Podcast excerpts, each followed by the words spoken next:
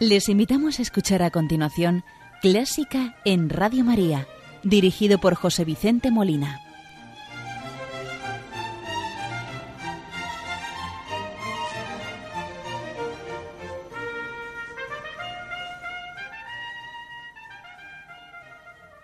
Muy buenas noches, queridos oyentes de Radio María.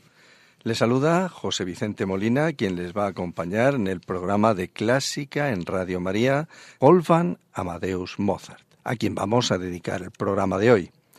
Pero antes, y como tenemos por costumbre en el programa, vamos a saludar a nuestra Madre, la Virgen María, y vamos a hacerlo con la plegaria de Fermín María Álvarez, músico español, concretamente aragonés, del el siglo XIX. Y quiero destacar lo que dice la letra, porque también la proximidad de la festividad de la Inmaculada Concepción, día 8 de diciembre, y al ser la Inmaculada la patrona de España, pues me ha gustado eh, cómo esta plegaria eh, acaba, bueno, me gusta toda, ¿no? Pero concretamente en el final lo que es la cadencia final ya, pues dice amor al hombre, amor de patria, amor de patria, lo repite, amor de Dios y amor de Dios. Y bueno, voy a leerles la letra porque creo que merece la pena y luego la escuchamos más centrados para que nos sirva de oración. Dice así, Dios te salve María, Reina y Madre, dulzura, vida y esperanza nuestra ruegan a ti los tristes hijos de Eva. Misericordia, misericordia, misericordia. A vos, Señora, la Santa Virgen, amor purísimo, la luz del sol, la flor divina de la montaña, reina del cielo, Madre de Dios. A vos, Señora, mi alma, mis sueños, mis, mis esperanzas, mi corazón. Cuanto mi vida tiene de vida, cuanto mi alma tiene de amor. Cuando a mí llegue la hora suprema, Madre sin mancha del Redentor, haced que entonces Santa Madonna, antes que cierre mis ojos a Dios, haced que vea llenos de gloria y entre los tules de la rebol los tres divinos fieles amigos, los tres amores que Dios me dio, los tres amores que Dios me dio. Amor al hombre, amor a la patria, amor de patria, y amor de Dios y amor de Dios. Escuchemos esta plegaria de Fermín María Álvarez a la voz del tenor Joaquín Pixán, acompañado al piano por el maestro Zanetti.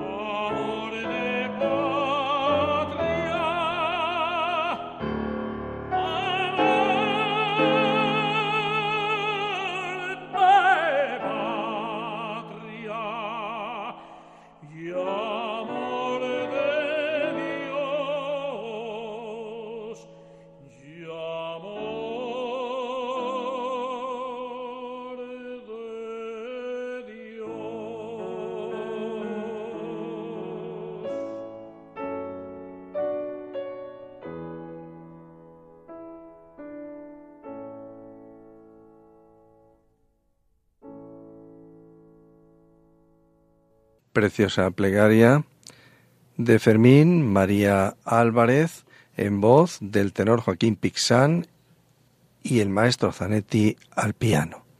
Y como les decía anteriormente, vamos a dedicar el programa de hoy a las obras del compositor Wolfgang Amadeus Mozart, nacido el 27 de enero de 1756 y fallecido un 5 de diciembre del año 1791. Pues bien, la obra que vamos a empezar a escuchar, no puedo negar que soy clarinetista y por lo tanto vamos a escuchar del concierto opus 622, concierto en la para clarinete y orquesta, de Wolfgang Amadeus Mozart vamos a escuchar el tercer movimiento, que es un rondó alegro. Como ustedes sabrán, el rondó se caracteriza porque el primer tema que aparece, llamado ritornello, va reapareciendo en el transcurso de las obras. Es una especie de estribillo al que se le van añadiendo las estrofas y después de la primera aparece otra vez el estribillo. Pues mejor vamos a pasar a escucharlo con la orquesta del Festival de Mozart que acompaña al clarinetista José Ostranek y el director Alberto Licio.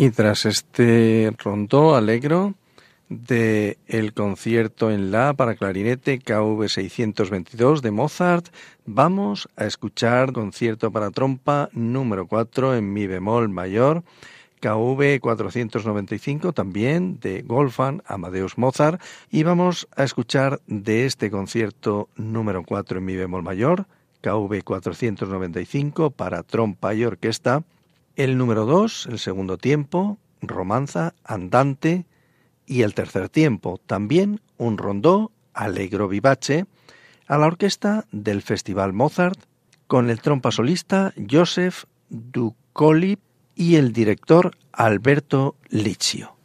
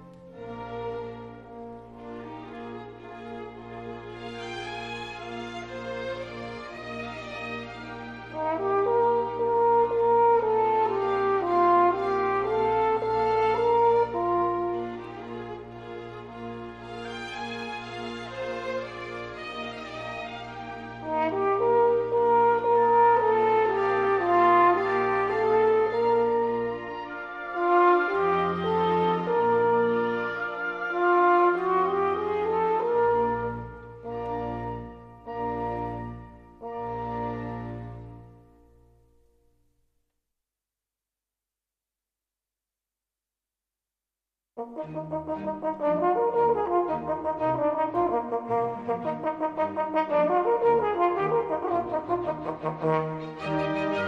you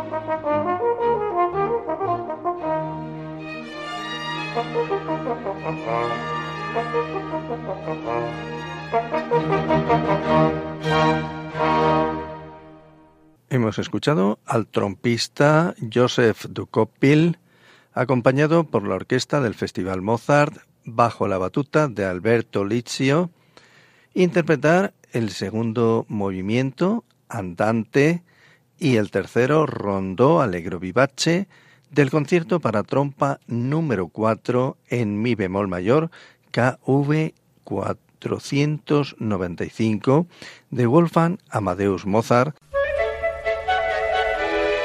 ¿Te gusta la música clásica? Si tienes alguna sugerencia o quieres hacer una consulta, puedes escribirnos a clásica en Radio María 2 arroba radiomaria.es.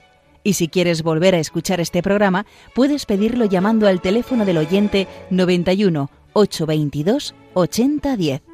También lo tendrás disponible en el podcast de Radio María, www.radiomaria.es.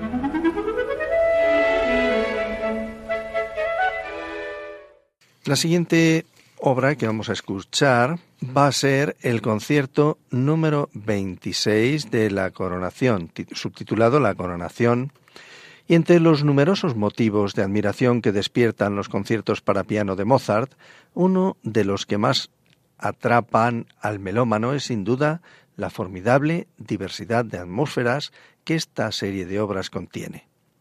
El concierto número 26 de la coronación encuentra su ubicación natural junto a la viveza, luminosidad y delicadeza que son también las características de la obra mozartiana que cerró en febrero de 1788 y cuya atmósfera resulta más sorprendente si se conocen las dificultades económicas a las que el autor hacía frente en aquel tiempo. Este concierto en re mayor debe su sobrenombre a que fue tocado en Frankfurt en octubre de 1790 con ocasión de la coronación del emperador Leopoldo II. Su inclusión entre los conciertos mozartianos más interpretados está de todo punto justificada. Como ya tuvo ocasión de hacer a principios de 1782 con el último movimiento de su concierto para piano número 5 en re mayor, Mozart escribió en octubre del mismo año un nuevo movimiento final para el concierto número 12. Pues vamos a escuchar a la pianista María Joao Pires interpretar el segundo movimiento, largueto, de este concierto para piano y orquesta número 26 KV 537 en re mayor, subtitulado Concierto de la Coronación.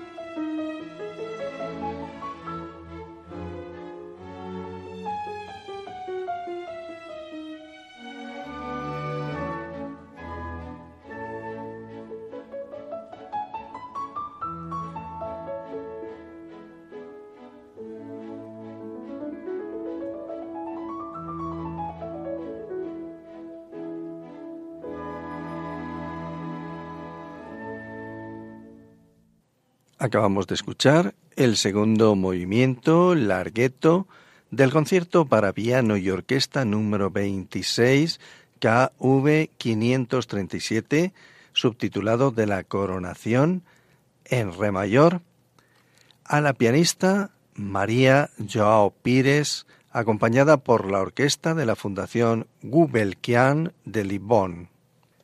Y continuamos escuchando la música de Mozart en esta noche y vamos a hacerlo quizá, quizás con su obra que es considerada el culmen. Además fue la última que escribió, me estoy refiriendo al Requiem de Mozart.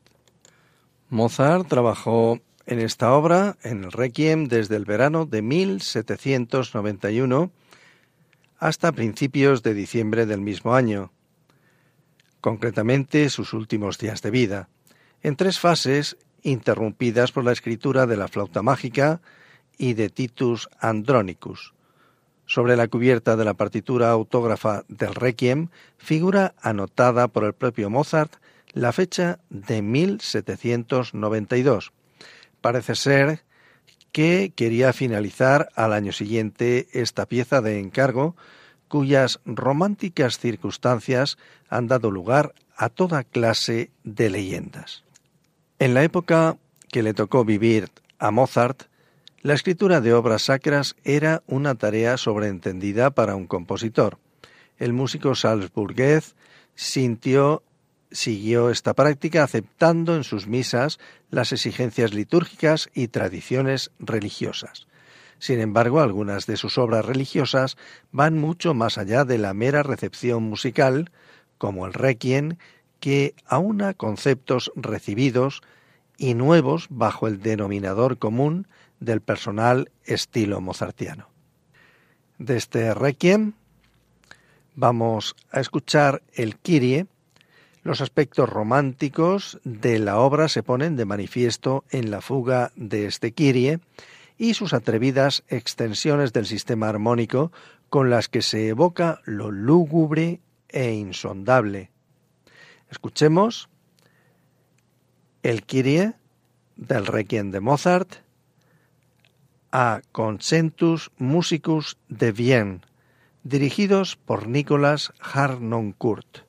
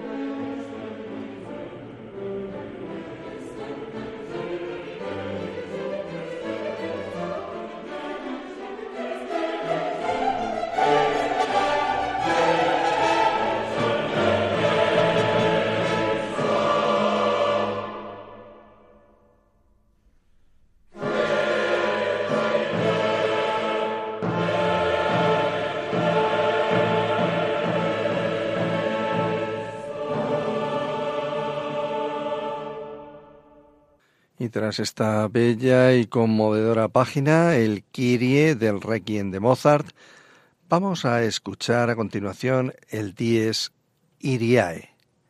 Igualmente, resulta de ejemplar el modo en que Mozart consigue combinar en el Dies Iriae la espiritualidad objetiva con la fe personal. Los escuchamos a los mismos intérpretes, al Concentus Musicus de Vienne, dirigidos por Nicolas Harnoncourt.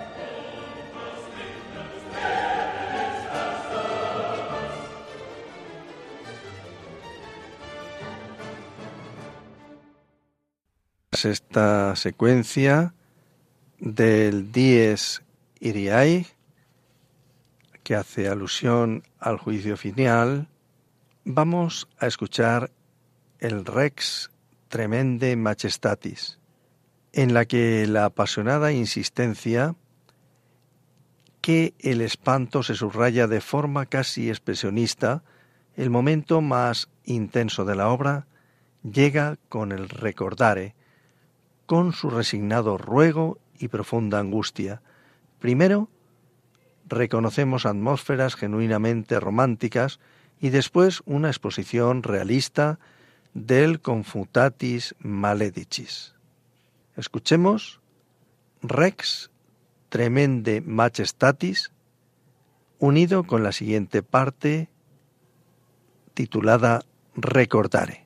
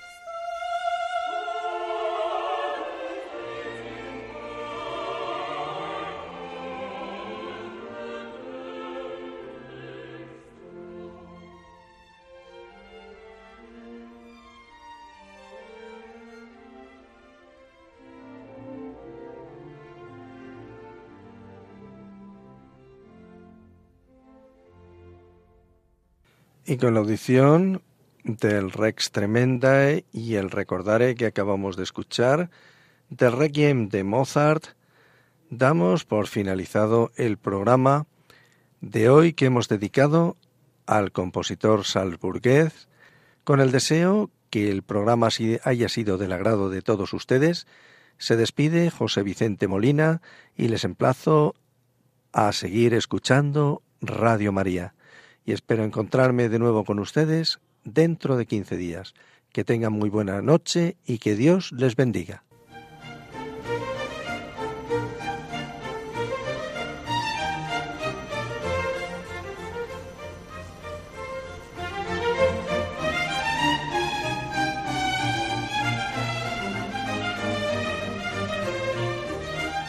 Han escuchado Clásica en Radio María, dirigido por José Vicente Molina.